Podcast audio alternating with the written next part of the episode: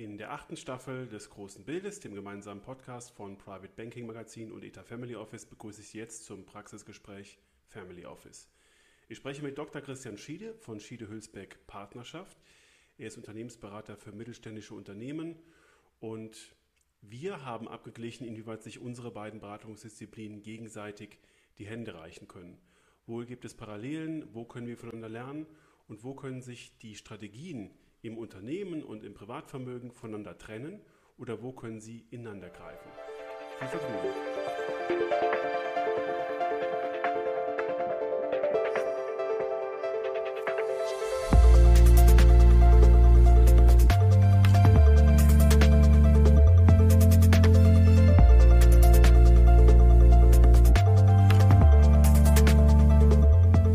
In München bin ich jetzt mit Dr. Christian Schiede verbunden. Lieber Christian, wir duzen uns und ich Ja, freue mich genau. sehr, dass wir dieses Gespräch führen. Herzlich willkommen. Ja, ich mich auch. Dankeschön. Danke für die Einladung. Freut mich.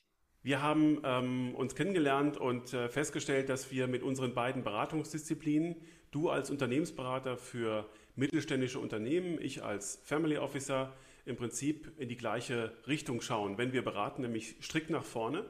Der Blick nach hinten ist ähm, für meine Beratungsseite äh, ja schon in gewisser Weise wichtig, aber eigentlich gilt die Vermögensstrategie ja ähm, nach vorne auszurichten. Und das Gleiche ist bei dir der Fall. Und wir haben viele Gemeinsamkeiten festgestellt und haben Ja. festgestellt, dass sich unsere Disziplinen da eben tatsächlich sehr gut die Bälle zuspielen können und ähm, dass es in der Unternehmensberatung und in der Vermögenssteuerung eben viele gemeinsame Punkte gibt. Ja, das ist auf alle Fälle so. Ähm, Und ich glaube, das werden ein paar interessante Minuten, die wir hier äh, über die Themen sprechen werden. Ich freue mich.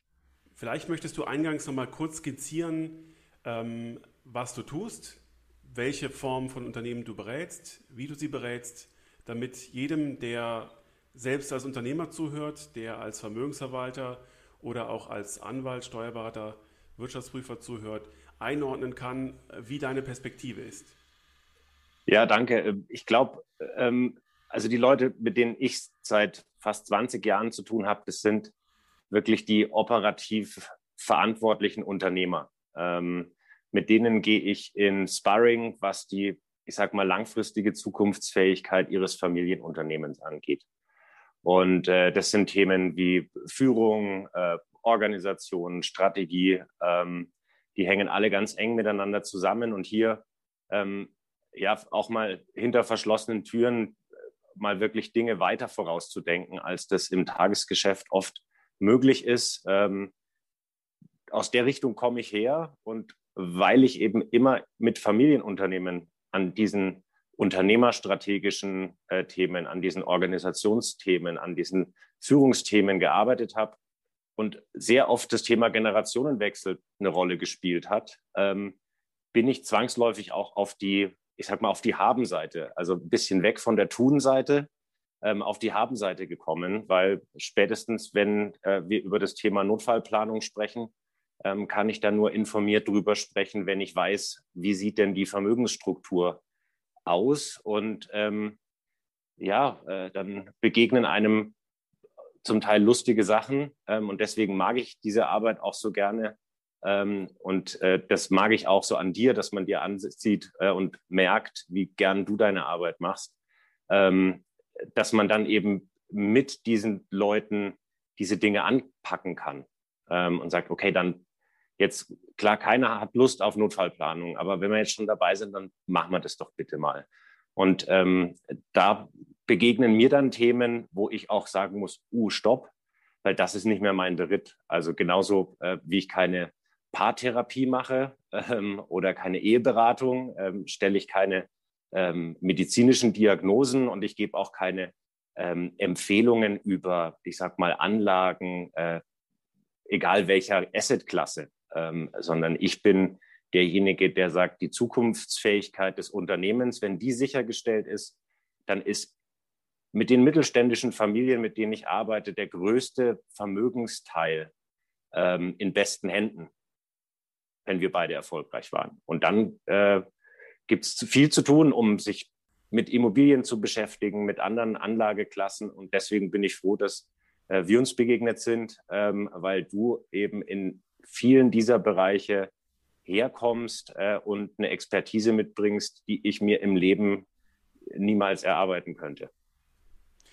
Wenn wir mal ähm, die, unsere beiden Instrumentenkästen öffnen, also die klassischen Instrumentarien eines Family Officers oder eines Vermögensstrategen und die eines Unternehmensberaters oder eines Unternehmensstrategen, dann ähm, sehen wir relativ schnell, das war auch der Grund, warum wir dann gesagt haben, das müssen wir unbedingt mal so als Ping-Pong-Spiel ähm, besprechen, dass man auf beide Instrumente oder beide Beratungsdisziplinen auf beide Instrumente sehr gut zurückgreifen können und sich zum Teil auch so ein bisschen doppeln.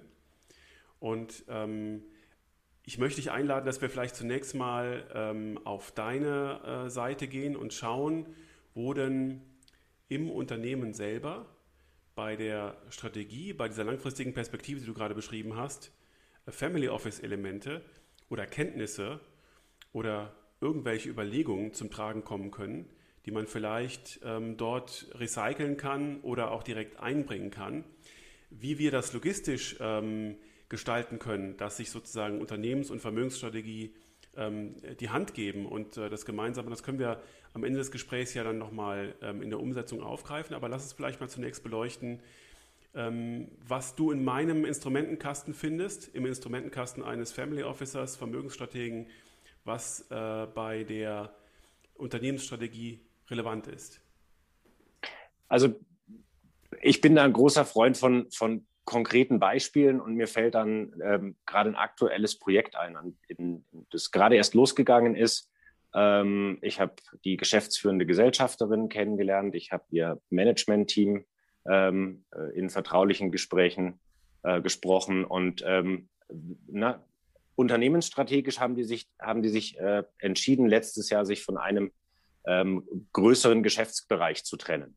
Also den, äh, was übrig bleibt, ist immer noch ähm, ein erkleckliches mittelständisches ähm, Hidden Champion Unternehmen, ähm, aber ähm, es ist auf einmal, ähm, ich sage mal, Liquidität äh, außer der Reihe da. Mhm. Ähm, und natürlich äh, stellt man dann fest, ah, Moment mal, das ist ja auch äh, oft so, ähm, dass Immobilien, die unternehmerisch genutzt werden, ähm, ich sag mal, Liquidität für die Gesellschafter generieren, ähm, in unterschiedlichen Entities sind. Ähm, so und so gewinnt das Thema Immobilien und, und vielleicht auch Erträge aus ähm, Immobilienvermietung, ähm, sei es jetzt privat oder gewerblich, ähm, auf einmal eine strategische Bedeutung. Ja, weil wenn wir diesen Geschäftsbereich verkauft haben, wie in dem Fall, haben wir uns aber Immobilien vorbehalten, die wir dann weiter an den Käufer ähm, vermieten. Jetzt machen wir auf einmal um ein zigfaches ähm, mehr Immobiliengeschäft. Dann ist strategisch die Frage, wollen wir das als Business Development vorantreiben oder wollen wir das einfach möglichst smart verwalten? So, wenn ich gefragt werde, äh, kennen Sie jemanden, der zum Thema Immobilienverwaltung smart verwalten ähm, weiter vorne steht? Ja, dann ähm, kenne ich da jemanden. Ähm, wenn ich gefragt werde, würden Sie uns empfehlen, ähm, Teile ähm, dieses Verkaufserlöses ähm, noch mehr in Immobilien zu investieren, dann würde ich sagen, Moment. Und da kommt auch wieder der Punkt, wo sich überschneidet, wo wir beide dieselben Fragen stellen nach vorne. Ähm, weil ich muss dann fragen, ja, habt ihr in eurer Familie ein gemeinsames Bild, was für euch attraktive Investments sind oder nicht? Und dann kommt äh, oft die Frage, pff, nee, über sowas mussten wir ja nie reden, weil wir hatten halt das Unternehmen und das war 98,5 Prozent unseres Familiengesamtvermögens. Mhm. Ähm, und äh, das ist nicht liquide. Also da mussten wir uns, also da kommt immer wieder was raus. Wir müssen uns über Gewinnverwendung unterhalten, ähm, aber nicht über, den, über das Thema Exit. Und das ist, glaube ich, auch ein ganz wichtiger Punkt.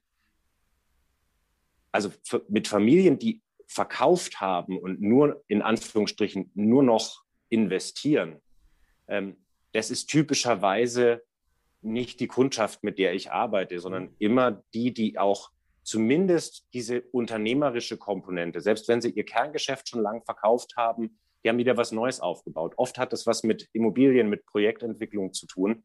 Die sind dann anders unternehmerisch aktiv. Ähm, aber auch da ist es immer so, ja, dann habe ich ein anderes Geschäft, ein anderes Geschäftsmodell, andere Wettbewerbsvorteile. Ähm, ich muss andere Mitarbeiter mir organisieren.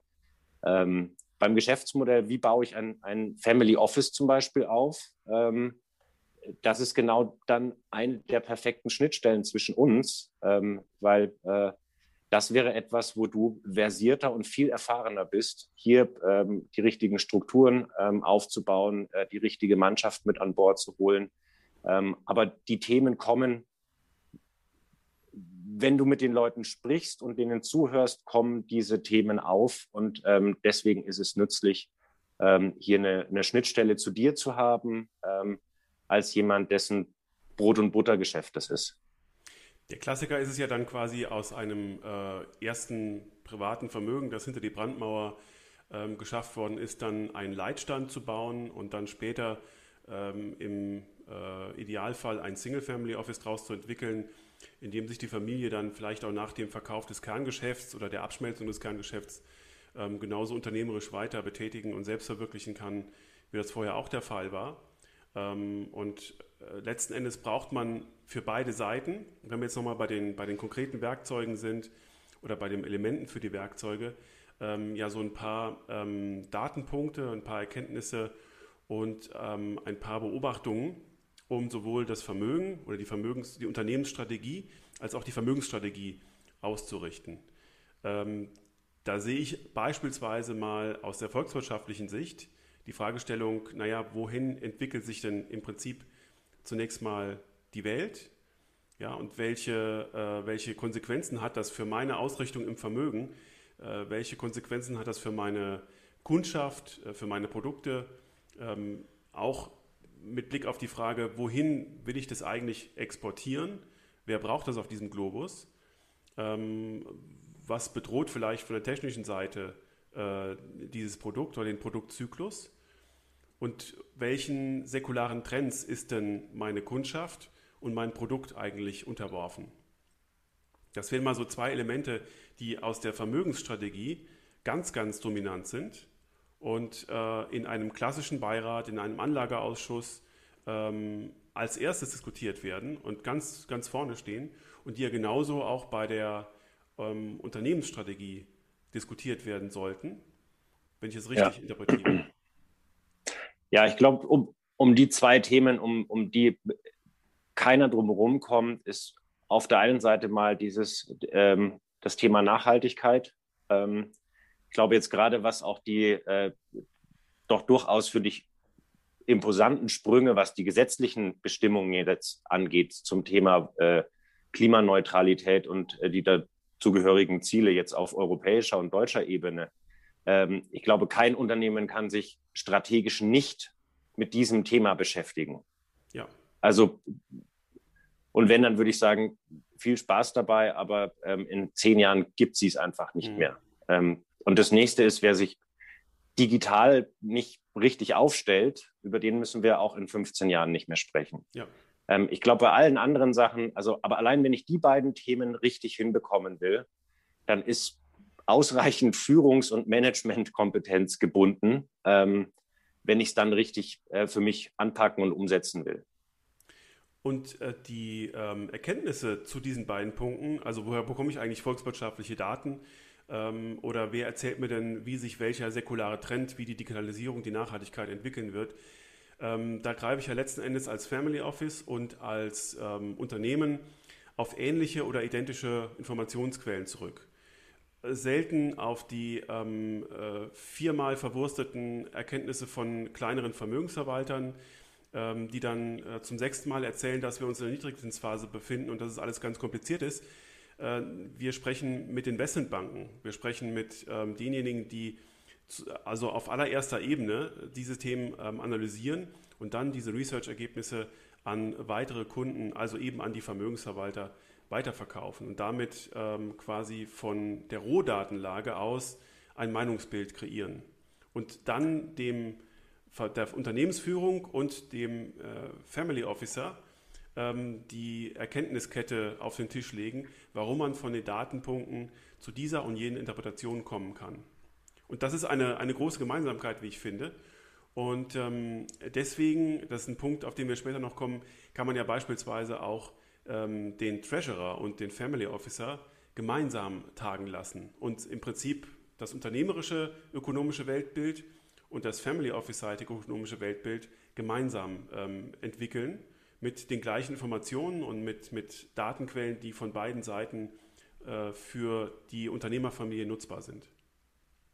Ich glaube, ähm, das macht das macht auf alle Fälle Sinn, aber ich glaube, ähm, ich sag mal, den Reifegrad habe ich jetzt in dem Umfeld, mit dem ich arbeite, nur sehr, sehr selten gesehen, ähm, dass die das so wirklich praktizieren bei sich. Mhm. Ähm, also ich stelle eher fest, dass eine, dass eine systematische Betrachtung von solchen, ja, letztendlich kann man ja schon fast sagen, das sind, das sind einfach Tagesthemen, Schlagzeilen. Ähm, wirklich, die werden uns ja täglich eingebläut. Ähm, das herunterzubrechen und in die Konsequenz zu bringen. Ähm, und zumindest für die Hidden Champions, mit denen ich arbeite, mhm. sind die so spezialisiert, dass denen irgendwelche, ich sag mal, Big Five Beratungsbranchenanalysen, also so viel helfen wie mir ein drittes Ohr. Also ja. das, auf der Basis werden dort keine Entscheidungen getroffen. Mhm. Ähm, dann ist aber die Frage, na gut, wie kriegen wir es denn hin, diese 10, 12 Leute, die ja dann doch durchaus bekannt sind, das ist ja bei dir auch so, wer sind die zwölf Leute, die sich jetzt in meinem Fall mit äh, dem Thema Elektronenstrahlschweißen auskennen ähm, und mit wen und mit denen möchte ich reden. Wie sehen Sie die Welt in acht bis zehn Jahren? Mhm. Ähm, und wie müsste eine Gelegenheit aussehen, dass die Lust haben, mit uns ins Gespräch zu kommen. Dadurch werden Entscheidungen ermöglicht, die dann auch nicht davon abhängen, ob diese ja, Entwicklungskurve im nächsten Jahr von der Beratung wieder etwas anders gemalt wird. Sondern da sagen die Leute, na gut, dann treffen wir uns halt mit in zwei Jahren nochmal ähm, in dem Kreis und sprechen nochmal drüber. Aber ähm, so etwas ähm, zu ermöglichen, das ist so das, was, was ich tue. Und ich glaube, das ist auch das, was ähm, dich auszeichnet, ähm, genau eben auch auf dieser, dieser Haben-Seite.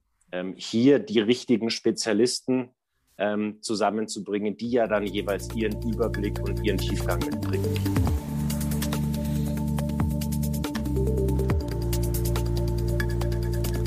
Eine, eine gute Parallele zu dem Elektronen Strahlschweißer.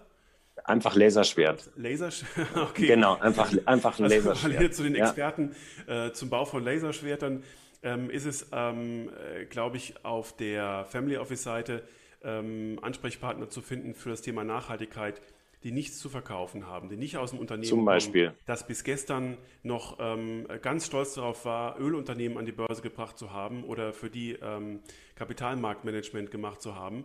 Äh, sondern wirklich die Leute, die rudimentär seit 20 Jahren ähm, sehr konsequent äh, dieses Thema begleiten. Und da gibt es in Deutschland auch nur sehr, sehr wenige. Ähm, und äh, in dieser Staffel im Podcast habe ich mit einem solchen oder einer solchen Vertreterin gesprochen und das Gespräch zeigt auch, dass diese ganzen Branchenattitüden, die man eigentlich in diesem Bereich erwartet, dann eben doch widerlegt sind und das ist sehr, sehr erfrischend und sehr, sehr ähm, erkenntnisbringend. Und da gibt es viele andere Themen, äh, bei denen es genauso ist. Also dass sozusagen bei der Informationsebene für die Unternehmensstrategie wie für die äh, Vermögensstrategie äh, Ansprechpartner zu finden sind, die eine gewisse Neutralität ja. haben und die jetzt nicht die, die äh, Lösung im Gepäck haben, sondern die einfach nur Impulse setzen und das Thema eben ähm, aus einer neutralen Nische beforschen, sozusagen. Ja. Genau, also letztendlich ähm, nicht den, nicht den, äh, den Innenarchitekten, ähm, der dann mit dem Möbelhändler ähm, einen Deal abgeschlossen ja, hat. Ja. Das ist genau der Punkt. Das sucht niemand und das wäre, äh, ich sag mal, für uns auch, also mein Kompagnon, der Marcel, der ist zum Thema Nachhaltigkeit ähm, und Familienunternehmen auch, ähm, denke ich, ganz gut aufgestellt. Ähm, das ist immer das allererste, ähm, was für die Leute wichtig ist ähm, und deswegen, genau wie du sagst, ähm, diese Unabhängigkeit ist auch etwas, was uns zusammenführt. Und da sind wir letztendlich genau wieder bei dem Punkt, wo sich auch unsere Arbeit überlappt, nämlich das Thema der Werte. Mhm. Also ähm, du schaust auf das Thema der Werte äh, eher aus der, ich sag mal, der gesamtheitlichen Vermögensbilanzbrille.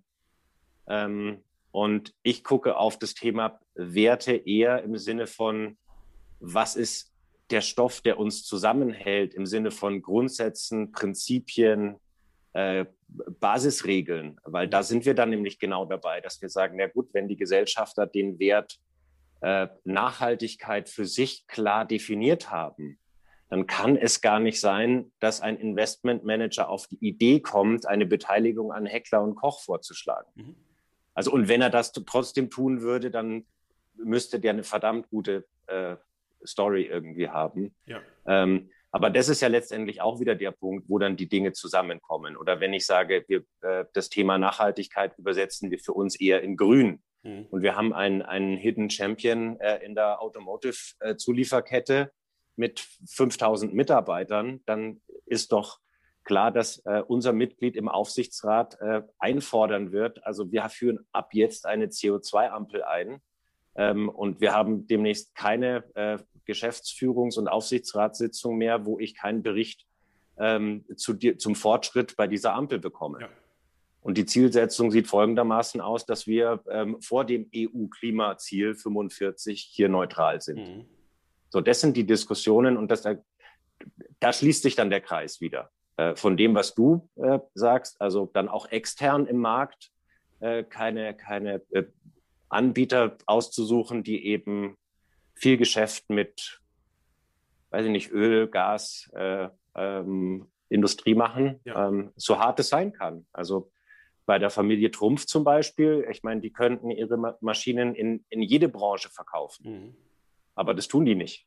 Mhm. Da hat die Familie entschieden, es gibt No-Go-Areas. Ähm, und der Vertriebschef wird jetzt da keine Schwerpunkte draufsetzen, wenn er Wert drauf legt, eine längere Lebenszeit in diesem äh, mittelständischen Familienunternehmen zu haben. Ja. Aber das muss der halt auch wissen. Und da sind wir bei einem anderen Thema, tue Gutes und rede drüber.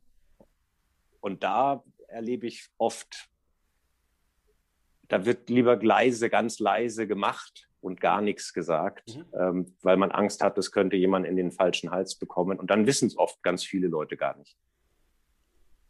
Das ist ähm, natürlich eine Parallele äh, und ähm, weil es eben auch genug andere Beispiele gibt, ähm, bei denen das Reden über das gute Tun äh, imagemäßig äh, zu Fremdschämeffekten führt und einfach auch wirklich äh, fehlgeht, um das mal ganz vorsichtig zu sagen und ähm, man sich dann wirklich nicht mehr traut. Und äh, jetzt bin ich kein PR-Experte, aber ich glaube, es wäre manchmal gut, wenn sich äh, sowohl die Unternehmen als auch die ähm, Family Offices da etwas besser beraten lassen würden. In dieser Hinsicht, wenn sie beispielsweise über eine öffentlich sichtbare Stiftung oder über ähm, andere öffentlich sichtbare Institutionen äh, sich ähm, der Öffentlichkeit zeigen und äh, eine ganz bestimmte Wahrnehmung erzeugen wollen und andere Wahrnehmung eben vermeiden wollen. Aber ähm, da finde ich genau der Punkt, den du sagst, das meine ich mit Konsequenz. Also ja. wenn ich mir heute angucke, dass zum Beispiel ähm, Nixdorf Kapital, ähm, die sind jetzt ja auch kein kleiner äh, Player, ähm, sich jemanden äh, als wirklich als Nachhaltigkeitsexperten, äh, einen Experten zum Thema Impact Investing ähm, in ihre oberste Leitungsstruktur holen, dann sehe ich sowas als ein wirklich glaubwürdiges Commitment an. Ja. Ähm, weil äh, ein Andreas Rickert würde so etwas sonst von der Fineo aus nicht tun, ja, mhm. weil dann die Reputation eines äh, einer Ratingagentur für Non-Profits, die er leitet, ja. leiden würde. Mhm. Ähm, aber genau das sind die Dinge, die sich entwickeln und, und die jetzt richtig auch äh, Wind in die Federn, äh, in die Flügel bekommen, was super ist, ähm, weil sowas ist dringend notwendig. Mich würde deine Einschätzung noch interessieren, wie denn ähm, diese Private Equity und Startup-Mentalität, die im Family Office äh, durch ganz viele verschiedene ähm, Punkte beobachtbar wird, fangen die Leute plötzlich an, Polohemden zu tragen, duzen sich plötzlich alle, äh, äh, werden aus den Anzughosen bunte Chinohosen. Ich bin jetzt sehr oberflächlich und bewusst und möchte da ähm, übertreiben. aber ähm, plötzlich wird alles so, so neu und äh, es herrschen Denkfreiheiten und es wird alles ganz ähm, anders und äh, soll äh, so gemacht werden, dass die ähm, Ideenfreiheit und die Gedankenfreiheit äh, dazu führt, dass äh, das Familienvermögen möglichst unternehmerisch und aggressiv unternehmerisch geführt wird. Ist das etwas, was man auf meiner Seite so in dieser Form auch wirklich punktuell beobachten kann, auch auf der Unternehmensseite Platz greift? Hast du das schon mal gesehen? Ja, es ist ein Spannungsfeld, was die, was die Hidden Champions einfach aushalten müssen. Also wie der Name sagt, die meisten sind in Themen unterwegs, die unser eins oft gar nicht kennt. Mhm. Kombiniert sind die oft an Orten, wo keiner von uns schon mal war, äh, beziehungsweise die irgendwie auf seiner Craigslist hat, äh, bevor ich von dieser Welt scheide, muss ich da gewesen sein. Mhm.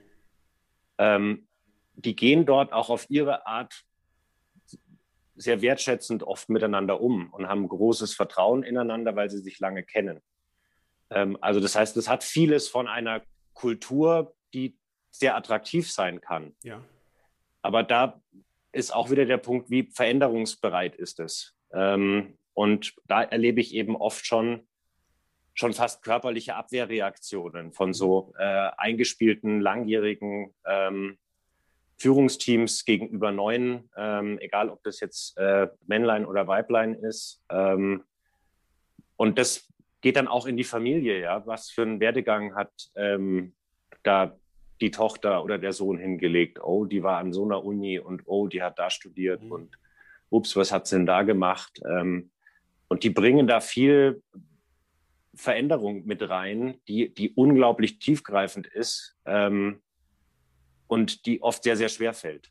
Ähm, und wenn sie das aber nicht hinbekommen und gleichzeitig ihre Wurzeln nicht alle abschneiden, weil davon redet ja keiner. Also keiner verlangt, ähm, also bitte führt keine agile Buchhaltung ein, ja, nur weil euch jetzt das Thema Agilität irgendwie gefällt. Ja. Ähm, ich glaube, da, da, sehen die meisten schon klar, ähm, viele tun sich schwer dann damit, nicht das Gefühl zu haben, nee, wir, wir nehmen nicht jede neue Sau, die auf dem Dorfplatz erscheint und präsentiert wird, ähm, und treiben die bei uns durch den Laden. Die, ja. Das machen die oft bedächtiger, ähm, aber da darf, darf, halt auch nicht das Gefühl entstehen, boah, wir sind hier behäbig, langsam und ich glaube, viele Mittelständler würden sich, würden sich, äh, würden sich gut tun, wenn sie die gefühlte Geschwindigkeit, die sie haben, weil viele rühmen sich ja, wir sind ganz schnell, wir sind ganz flexibel, wir sind ganz unkompliziert.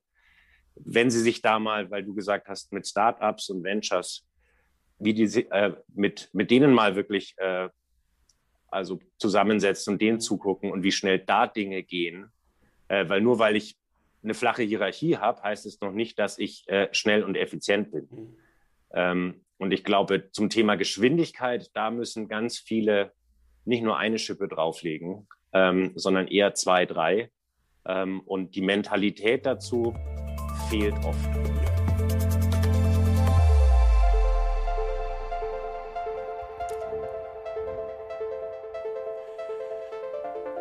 Möchte noch ein letztes Problem ansprechen, das ich aus äh, meiner Family Office Welt kenne. Das ist die Diversität äh, innerhalb von Beiräten und Führungsgremien über die Disziplin, über Männlein, Weiblein, über das Alter. Äh, wir haben in unseren Steuerungsgremien eben doch ähm, Beiräte und Anlageausschüsse. Da sind ähm, Herrschaften, männliche Herrschaften mit ähm, äh, weißem Haar, äh, 65 plus vertreten und ähm, ja, führen äh, die, mit ihrer, all ihrer Erfahrung natürlich das Vermögen so in die Zukunft. Aber irgendwo fehlen halt die Aspekte, die jetzt ähm, noch mit reinkämen, wenn man ähm, eine paritätische Besetzung äh, auf der Geschlechtsseite hätte oder wenn man einfach auch bewusst mehrere Beratungsdisziplinen wie beispielsweise ein Unternehmensberater mit in einen Beirat nehmen würde. Gerade wenn ein Family Office unternehmerisch geführt und geprägt sein soll, ähm, ist das etwas, was auf der Unternehmensseite für dich genauso beobachtbar ist? Oder ist der Unternehmer an sich, der Patriarch, das sind ja Familienunternehmen, die du berätst, da einfach derjenige die Richtung vorgibt und er lässt sich dann im Prinzip auch wirklich nur durch ganz wenige Personen beeinflussen und beraten und Diversität ist da schon gar kein Überlegungsstrang von diesem äh, Prinzipal. Ja, ich, klar habe ich viel mit Silberrücken zu tun. Ähm, also, ähm, aber, und das finde ich sehr erfreulich, also in letzter Zeit habe ich es immer mehr mit geschäftsführenden Ges Gesellschafterinnen zu tun. Ähm, zum Teil auch ähm, wirklich als in einer Alleine-Position ähm, als Delegierte der, der Eigentümerfamilie. Ich erlebe immer mehr, gerade bei der nächsten Generation, äh, dass hier auch das Thema Qualifikation und Lebensplanung, ähm, wie wichtig ist Beruf, ähm, eigentlich Männlein und Weiblein sich nicht mehr groß unterscheiden. Ähm, und dass sich da dann aber doch die Familie oft noch schwer tut, aus ihren alten Mustern rauszukommen. Ja, also ich, so der erstgeborene Sohn kriegt alles, diesen Automatismus, der begegnet mir nur noch homöopathisch. Ja. Also mir begegnet viel mehr, ich möchte eine faire Aufteilung, wie immer dann auch fair ausschaut. Viel zu oft wird das dann am, am, am materiellen Vermögen und an der daraus resultierenden Steuerbelastung ähm, dann aufsummiert. Ähm, das ist mir zu kurz gegriffen, ähm, aber das ist eher das, mit dem ich mich beschäftige. Und ich mhm. beschäftige mich eher mit dem Thema, dass sich äh, die Nachfolge heute Führungswechsel und Eigentumsübertragung zunehmend entkoppelt. Also immer mehr Fremd Fremdgeschäftsführer tatsächlich operativ in die Leitung gehen und dann die nächste Generation, ja, die eigentlich fast schon Unmöglichkeit vor sich hat, für dieses Unternehmen in einer kontrollierenden strategischen Rolle seinen Beitrag zu leisten. Und das ist vielleicht auf den, auf den ersten Blick leichter, weil es länger dauert, bis man quasi in den Beirat oder in den Aufsichtsrat ähm, auch wirklich ohne Gesichtsverlust berufen werden kann. Also aus meiner Sicht ist jemand, der gerade, der noch eine drei äh, vorne stehen hat, ähm, ist in einem, einem, Beirat schwer vermittelbar. Ja. Genauso ist für mich ein äh, Aufsichtsratsvorsitzender mit 75, also mal offen gesagt, eine Fehlbesetzung. Mhm. Und auch da sind wir ja dann wieder bei dem Thema Werte und ähm, mit dem Thema Kontinuität und Vertrauen. Ähm, ja, die Dosis macht das Gift und ähm, zu viel Loyalität und Vertrauen führt eben dazu, dass dann Leute mit 75 immer noch den Beirat leiten, obwohl die eigentlich schon seit fünf Jahren sagen, also ich will es schon auch jemand anderem übergeben. Ja, ja. Aber man will da ja auch niemandem zu nahe treten und man will Personalentscheidungen, die der Vater getroffen hat, ja auch nicht irgendwie äh, in Frage stellen. Oder da kommen dann Gespräche auf, die eigentlich in der Sache nicht helfen, aber die eine Entscheidung im Wege stehen. Und dann muss man eben da dran. Ja.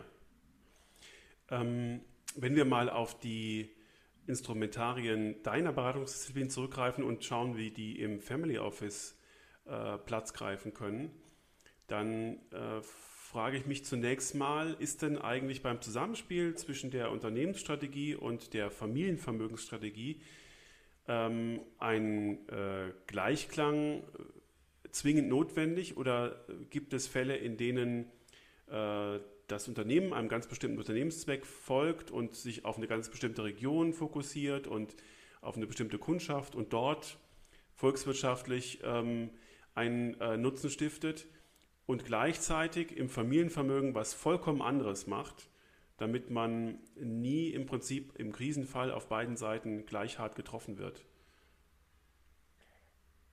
Also ich sage mal, so eine, so eine fortgeschrittene Portfoliodenke wie du sie ja letztendlich beschreibst, begegnet mir nur sehr bedingt. Mhm. Also, weil dafür sind, sind die Familien und die Unternehmen nicht groß genug.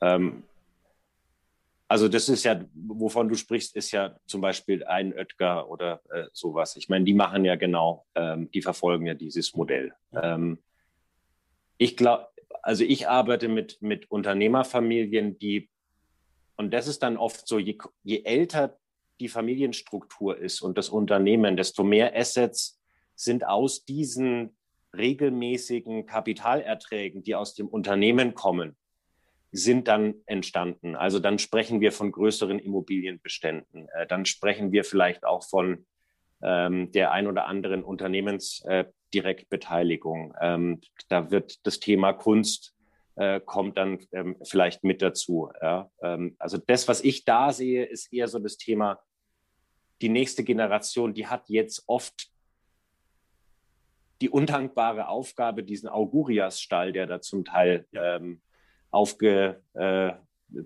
befüllt wurde über eine Generation, vielleicht sogar über zwei Generationen, da mal eine Struktur reinzubringen und zu sagen, ja super, jetzt haben wir hier ähm, 50 Wohneinheiten da, ähm, 20 hier, ähm, dann kommen internationale Immobilien äh, noch mit rein, weil, ups, ach, dieses Urlaubsdomizil, äh, wo wir so oft waren, das war gar nicht Airbnb, sondern das gehörte uns ja. Ähm, und ähm, solche Sachen. Und das bringt eine Komplexität rein, die du mit in den alten Strukturen ja nicht mehr handeln kannst, wenn du ernsthaft den Anspruch hast, dieses Vermögen in der Substanz zu erhalten. Weil da ist ja eine, da ist ja so, so viel Komplexität drin, das kriegst du ja nicht mehr eingefangen. Wenn es da irgendwo brennt, dann weißt du nicht warum und du kannst nur irgendwie versuchen, das auszutreten und hoffen, nicht äh, allzu viel äh, Porzellan nebenbei noch zu zerschmeißen. Ja. Und dann, dann sprechen wir nicht von, von einem professionellen Vermögensmanagement, geschweige denn, in welche Themen oder Regionen müssten wir denn strategisch investieren, um bestehende Klumpenrisiken marktkundenseitig in unserem Familienunternehmen auszugleichen. Also wetten wir, mal blöd gesagt, mit dem Family Office ähm, gegen unser Familienunternehmen. Mhm. So, genau. also das heißt, wenn es da richtig brennt, dann lachen wir auf der einen Seite, weil wir da richtig von, äh, also wollen wir solche Sachen machen. Mhm. Das ist dann letztendlich äh, ein, aus meiner Sicht eine der Kernfragen und die wenigsten Familien, mit denen ich arbeite, würde ich sagen, haben da einen, einen Konsens dazu, ja. geschweige denn über die Generationen. Also ich glaube, der wäre aber kolossal wichtig, ähm, denn irgendwo ist es ja auch eine Form der Risikostreuung oder ein ganz bewusstes Eingehen einer solchen Risikokonzentration. Äh, sollte ja eigentlich kein Zufall sein, wie sich da beide Seiten aufstellen.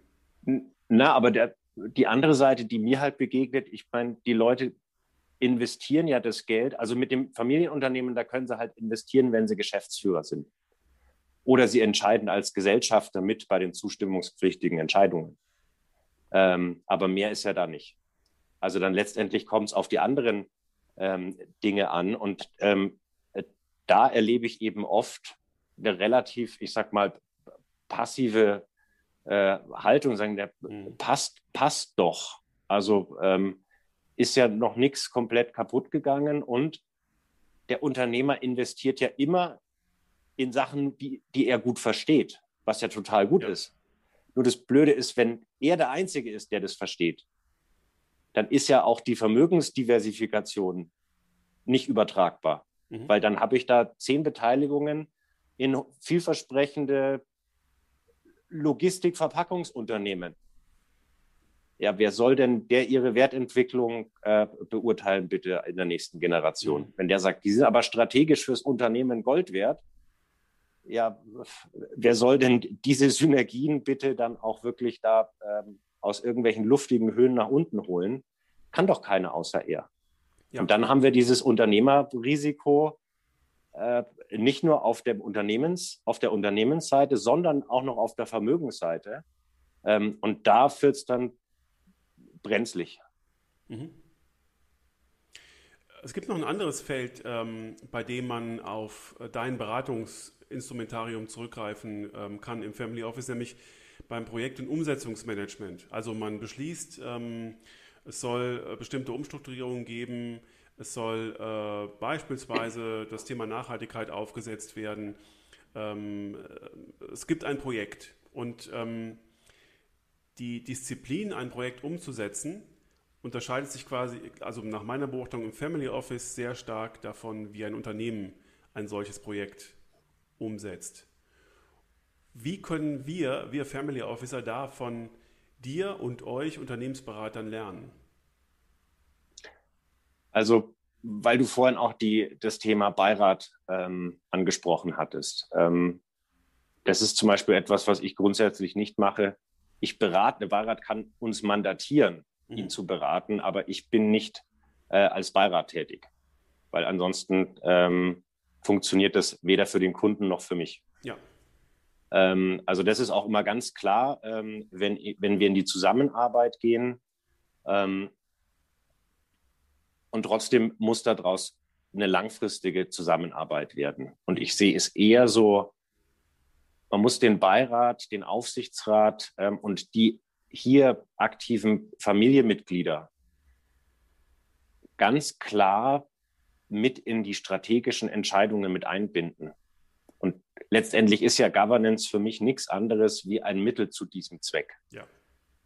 So, ähm, weil das ist ja kein Selbstzweck. Also Compliance ist etwas, was ich einfach, das ist ein Hygienefaktor. Also da gewinne ich keinen Blumentopf. Wenn ich es nicht habe, dann fällt es mir bitter auf die Füße. Ähm, da glaube ich, sind auch einige Unternehmer mit, mit einer ja, mit einer Risikolust unterwegs, die einem Fremdgeschäftsführer äh, den Job kosten würde. Mhm. Ähm, also das darf auch nur der geschäftsführende Gesellschafter so machen, so äh, laissez-faire beim Thema Compliance. Ähm, mhm. Das ist oft was, was überhaupt nicht eingesehen wird. Warum sollen wir uns jetzt bitte im Beirat mit diesen Themen beschäftigen? Das ist doch mhm. verschwendete Zeit. Ja. Ähm, so, die Konsequenz fehlt dann oft, nämlich ja, dann machen wir die Thema, Themen trotzdem, wir belassen es aber weiter bei zwei Terminen im Jahr.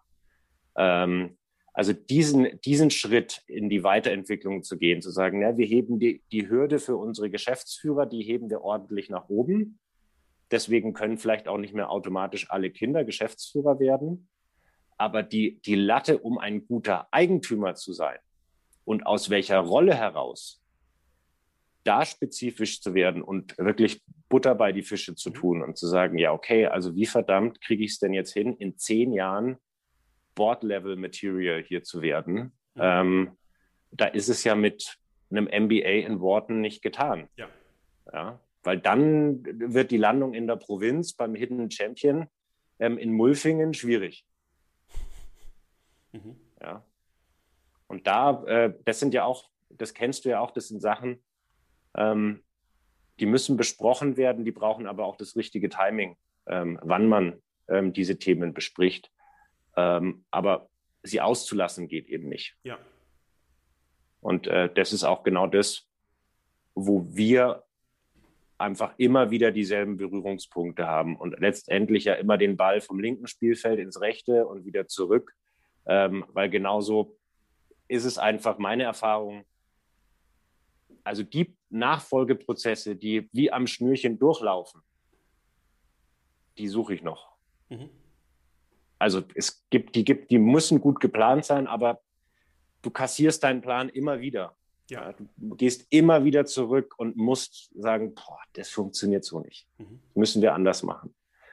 Also, ähm, und dann eben genau immer wieder dieses Thema es verändern sich Dinge auf der Tun-Seite, dann kann es eigentlich nur schwer sein, dass auf der Haben-Strukturseite die Dinge gleich bleiben.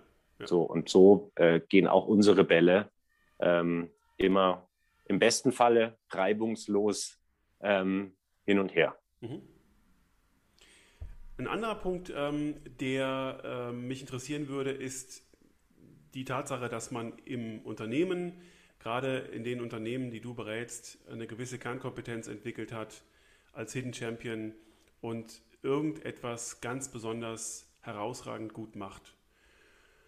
Gleiche, der gleiche Anspruch kann ja auf der Family Office Seite entstehen. Und das ist auch oft zu beobachten, dass ähm, unternehmerische Familien dann, wenn sie parallel das Family Office gründen, eine Exzellenzstrategie im Familienvermögen entwickeln, beispielsweise im Aufkauf von mittelständischen Beteiligungen. Ja. Ähm, gibt es denn aus deiner Sicht Hinweise und Empfehlungen, wie man die Mentalität und die ähm, Struktur einer solchen Exzellenzstrategie exportieren kann vom Familienunternehmen zum Familienvermögen? Also ich glaube, dass auf der, auf der unternehmerischen Seite letztendlich ähm, hast, du, hast du drei Hebel, die letztendlich deine Wettbewerbsstärke definieren. Also auf der einen Seite, du hast ein, ein System, ähm, Produkte dazu, ähm, du bietest Services äh, und Dienstleistungen an. Ähm, also das eine ist, kommt beim Produktverkauf gratis dazu, das andere ähm, kannst du in Rechnung stellen ähm, und über das Thema Marke und Beziehung zum Kunden. Mhm. Und also die meisten, die meisten Hidden Champions sind jetzt nicht in ihrer Kernkompetenz DMA, DNA, sind nicht die billigsten. Oft sind es äh, die, die technisch ambitioniertesten, fast schon technisch getrieben. Ja. Ähm, und deswegen kommen die ganz stark aus der Produktwelt. Mhm. Ähm, manche sind trotzdem beim Thema Marke und Beziehung gut. Ähm, die, also HIP ist zum Beispiel immer wieder auch zum, ein sichtbares Beispiel, wie eng äh, Marke, Beziehung und Name zusammenhängen kann. Äh, das ist ja für die Eigentümer auch nicht ganz ohne Risiko, dieses ja. äh, Spiel zu spielen. Und das muss man auch können.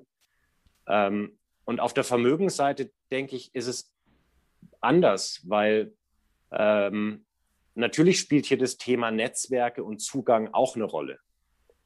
Ähm, aber das sind ganz andere, weil ansonsten bin ich beim jährlichen, äh, weiß ich nicht, pff, wenn wir beim Laserschwert bleiben, ja, dann es gibt einmal das Treffen bei der NASA im Jahr, wo mhm. die größten Laserschwert-Fans dieser Welt sich treffen ähm, und dort Gespräche führen, die für 99,99 Prozent der Welt völlig unverständlich ja. sind. Ähm, und dieses Netzwerk, da den Zugang zu haben, ähm, das ist ja auch etwas, was über Generationen weitergegeben wird. Dieses schwarze Büchlein. Bei einer, ich sag mal, Reimann-Investorenfamilie, die das auch schon lange tut, die haben auch ein Netzwerk, aber eben nicht mehr äh, Richtung NASA und ähm, ESA und sowas, ähm, sondern eben in, nach New York, nach London, ähm, in die Finanzzentren dieser Welt mhm. und haben dort ihr Netzwerk. Also Netzwerk ist ein, ein, eine Quelle von, von wirklichen Wettbewerbsvorteilen, äh, die ich sehe. Ob, wird es genug gefördert und gepusht und systematisch? Nein, glaube ich nicht. Ähm, das Thema Governance ist auch ein, äh, ein, ganz, ganz wichtiger Hebel. Ähm, da ist aber meine Erfahrung, Familienunternehmen, die eine, eine breitere Gruppe äh, führen, oft eben auch zum Beispiel ein jetzt verstorbener Herr Thiele. Ja, mhm. ähm, der war sicherlich nicht mehr operativ ähm, auf der Geschäftsführungsebene unterwegs, aber er war leitend, federführend, ähm, der totale Silberrücken. Mhm. Ähm, so.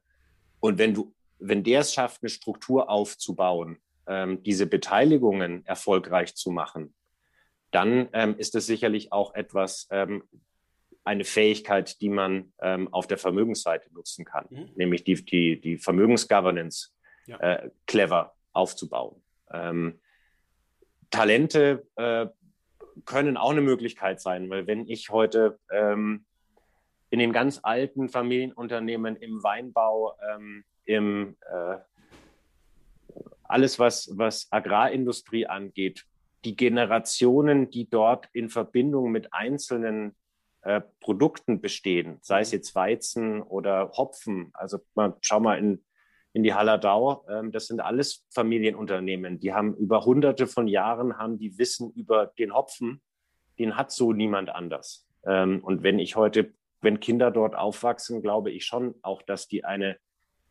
eine Kompetenz aufbauen können, die andere nicht so aufbauen können. Mhm. Und ich glaube, das ist auf der Vermögensseite auch möglich, ähm, Kenne ich aber weniger. Ja. So, und ich, ich glaube, das, das, als, das als die möglichen Quellen ähm, mhm. sozusagen von Wettbewerbsvorteilen in Verbindung mit Fähigkeiten, das ist genau das, wo letztendlich die Diskussion zwischen den Generationen auch hingehen muss und Verständnis da sein muss. Wo, wo sind wir richtig gut und wo habt ihr richtig Talent? Wie können wir das, was wir haben, euch bestmöglich äh, damit in, in, in die Steigbügel helfen mhm. ähm, und eure Talente aufbauen? Nicht unsere Talente kopieren, ähm, weil das wird nichts, ähm, weil ein geborener Netzwerker äh, wird im Leben nun mal kein äh, Gremienfuchs. Mhm. So, ähm, also wenn ich auf, wenn ich der geborene Keynote-Speaker Speaker und Redner bin, ähm, dann äh, wird es vielleicht schwierig mit, äh, ja, egal, also weißt, was ich meine.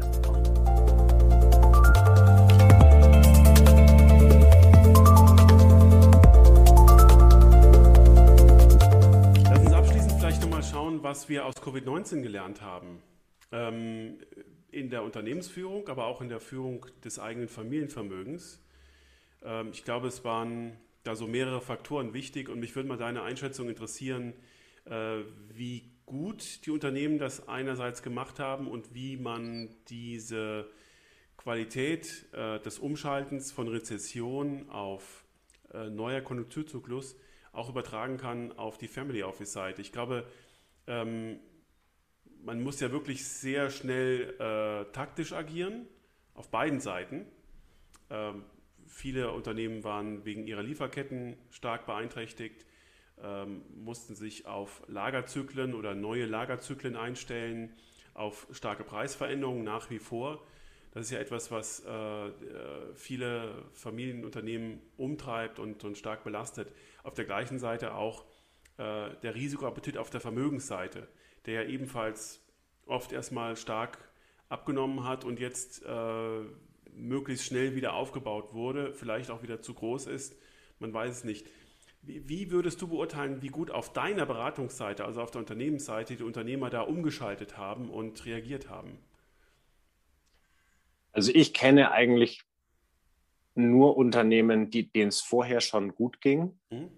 Also ähm, da, da wir eigentlich keine wirklich ökonomisch bedingten Restrukturierungen, Sanierungen machen, haben wir es wirklich mit gesunden Familienunternehmen. Mhm. Die Freude zu arbeiten, muss man ja wirklich sagen. Ähm, was ich da gesehen habe, ist, dass die zum Thema Rendite, Wachstum, Risiko und vor allem Liquidität. Also die meisten sind, was ihre Liquidität angeht, wahrscheinlich besser durch die Krise gekommen, als sie anfangs befürchtet hatten. Äh, eine Bedingung, die ich da glaube, äh, entdeckt zu haben, ist, ja, aber nur, wenn sich die Gesellschafter einig waren. Ja. Also ähm, ich glaube, in, in großen und sehr heterogenen Gesellschafterstrukturen ist auch das Thema Liquiditätssicherung alles alle andere als einfach. Und ich glaube, dass da einige äh, an ihre Grenzen äh, gekommen sind oder kommen werden. Ähm, beim Thema Wachstum, ich kenne nur Unternehmen, die nicht diesem amerikanischen Wachstumsdiktat folgen. Also kein Mittelständler, kein Familienunternehmen erachtet Wachstum so wie die Amerikaner als Selbstzweck. Ja. Sondern die sagen immer nur, ja, wir, wir wachsen schon, aber nur wenn. Die einen sagen, wenn wir nach zwei Jahren profitabel sind, die Dritten sagen, wenn da unsere Produkte A, B, C davon profitieren, wie auch immer, ja, die, die, da wächst keiner aus, weil ansonsten geht die Welt zu Ende. Wenn die nicht wachsen müssen, die können auch schrumpfen und die können auch in der Art schrumpfen, ohne jetzt mit der Axt irgendwie da ähm, durchs Verwaltungsgebäude zu gehen oder den Leuten am Eingang ihre ID zu sperren ähm, als Mitteilung, you are fired. Ähm, ich glaube, da haben auch die, die Mitarbeiter gemerkt, was der Vorteil ist, bei einem Familienunternehmen zu arbeiten. Mhm. Weil ich glaube, dass da, ich habe es in vielen Gesprächen mitbekommen, auch die Bereitschaft, eigenes Geld der Familie in die Hand zu nehmen, um Kurzarbeitszeit äh, quasi auszugleichen. Ja, das, das zahlen die Leute unmittelbar aus ihrer eigenen Tasche. Mhm. Aber das war auch oft selbstverständlich. Ähm, das ist auch eine Lektion, die, glaube ich, so niemand erwartet hätte. Mhm. Und ich glaube, eine ganz große Herausforderung wird sein, dieses, dieses Grundverständnis des Präsenzkultur und Führen vor Ort. Das wird aus meiner Sicht nicht mehr dahin zurückgehen, wo es mal war. Ähm, auch wenn sich jetzt alle äh, danach sehnen, wieder im Büro zu sein und alle mal so diesen, diesen Nimbus, also je mehr Homeoffice, desto besser. Ich glaube, da will auch keiner mehr zurück. Äh, aber vielen Führungskräften in den Unternehmen, mit denen ich arbeite, die haben da noch keinen, äh, keine, keine Routine. Ja. Die wissen auch noch nicht, wie sie diese Routinen aufbauen können. Die wissen noch nicht, was macht das mit unserer Unternehmenskultur. Ähm, also da ist alles noch im Fluss. Mhm. Ich merke nur, dass das Thema eben dann auch Digitalisierung und die Infrastruktur, die dafür benutzt wird. Ja, also jetzt mal, heute ist mein zehnjähriger Sohn in der Lage, eine wie auch immer gearbeitete äh, Teams, Zoom, äh, Meeting fein zu machen. Ist nur die Frage, ob das für die Mittelständler, die sich das so, ich sag mal, auch hin improvisiert haben und wahrscheinlich da oft erlebt ja. haben, oh, das geht ja besser, als ich dachte. Ja? Äh, und ui, das kostet ja alles nichts. Dass die da jetzt, äh, ich sag mal, eine, eine vernünftige Infrastruktur aufbauen mhm. müssen. Ja? Mhm. Also äh, klar, Google Docs funktioniert ähm, und andere äh, Freeware, aber ist das etwas, wo wir ähm, vertrauliche Daten lagern wollen ja. äh, und so weiter? Ist es die Basis, auf der wir uns vertraulich austauschen wollen? Und dann auch so harte Sachen, wie die meisten Mittelständler haben, haben Gesellschafterversammlungen jetzt als virtuelle äh, Events erlebt. Ja? Ähm, wie, wie wollen wir das beibehalten? Die Information unserer Eigentümer über digitale Kanäle. Mhm. Wie, wie kann ich überhaupt ein, ein, guter Eigentümer sein, wenn ich äh, viel mehr virtuell eingebunden bin als vor Ort. Ähm, also wie, wie verändert sich die Zusammenarbeit zwischen Aufsichtsrat und Geschäftsführung, ähm, wenn virtuell die Regel wird? Ja? Ähm, und ich habe auch eben erlebt, wie, wie eng Geschäftsführung, Aufsichtsrat, Gesellschafter in solchen Zeiten zusammenrücken können und wie flexibel dann die Leute sind von ihrem, wir treffen uns viermal äh, im Jahr Turnus sind und dann haben die sich äh, jeden Freitag zusammengesetzt mhm. ähm, und Krisenkonferenzen gemacht. All das wieder in eine Normalität zu bringen, die aber dann ganz anders ausschaut, fordert einfach Zeit, die oft dann eben im Tagesgeschäft nicht da ist und das fällt einem dann irgendwann auf die Füße, weil man in so einer zusammengestöpselten äh, Infrastruktur arbeitet, weil man mit weil sich Dinge eingeschlichen haben. Ja, ähm, klar lerne ich äh, Word auch äh, ohne ähm, Maschinenschreiben ähm, zu tippen. Aber wenn ich Maschinenschreiben mal gelernt habe, ähm, dann ist meine Performance immer äh, in der Anwendung um Meilen besser als ja. von den Leuten, die sich äh, im Dreifunger Sturzflugsystem äh, mhm. selber mit dem Thema auseinandergesetzt haben. Und ich glaube, das wird letztendlich dann ähm, in drei, vier, fünf Jahren darüber entscheiden, welche dieser Mittelständler beim Thema digitale Kompetenz und Reifegrad, die noch vorne mitspielen oder wo einfach dann das Licht ausgeht, weil denen das alles um die Ohren fliegt. Ja.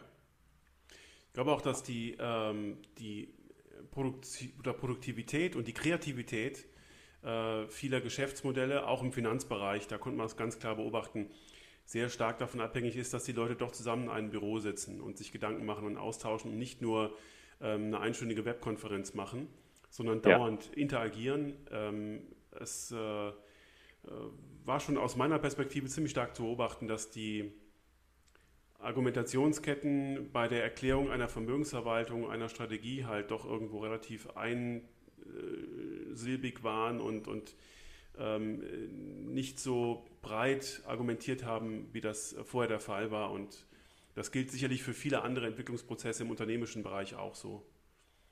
Ich mache mir das da relativ einfach, weil ähm, für mich ist es immer so diese, diese Pyramide Sach- und Beziehungsebene 80-20. Ja.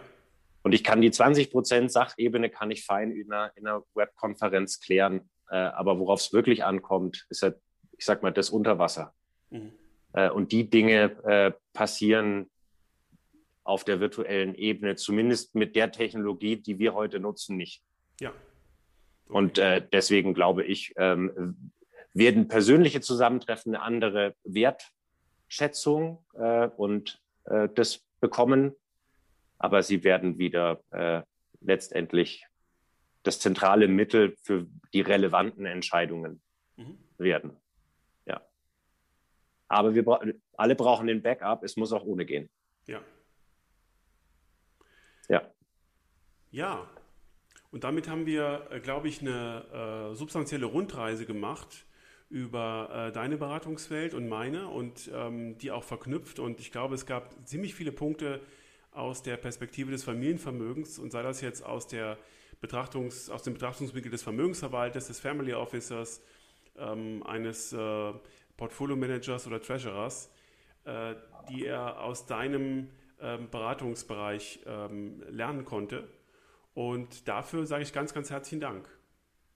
Ja, danke. Ich sage danke für die Einladung und äh, hat mich wirklich gefreut. Äh, und danke für dieses äh, offene und gute Gespräch. Super.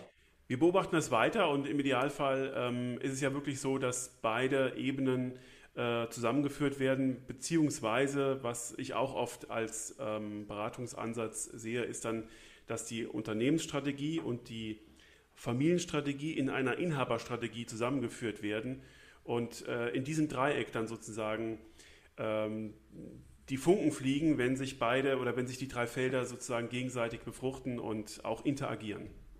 So sollte es sein, genau. Ja, super. Ganz herzlichen Dank, Christian. Danke, Christian, freut mich auch.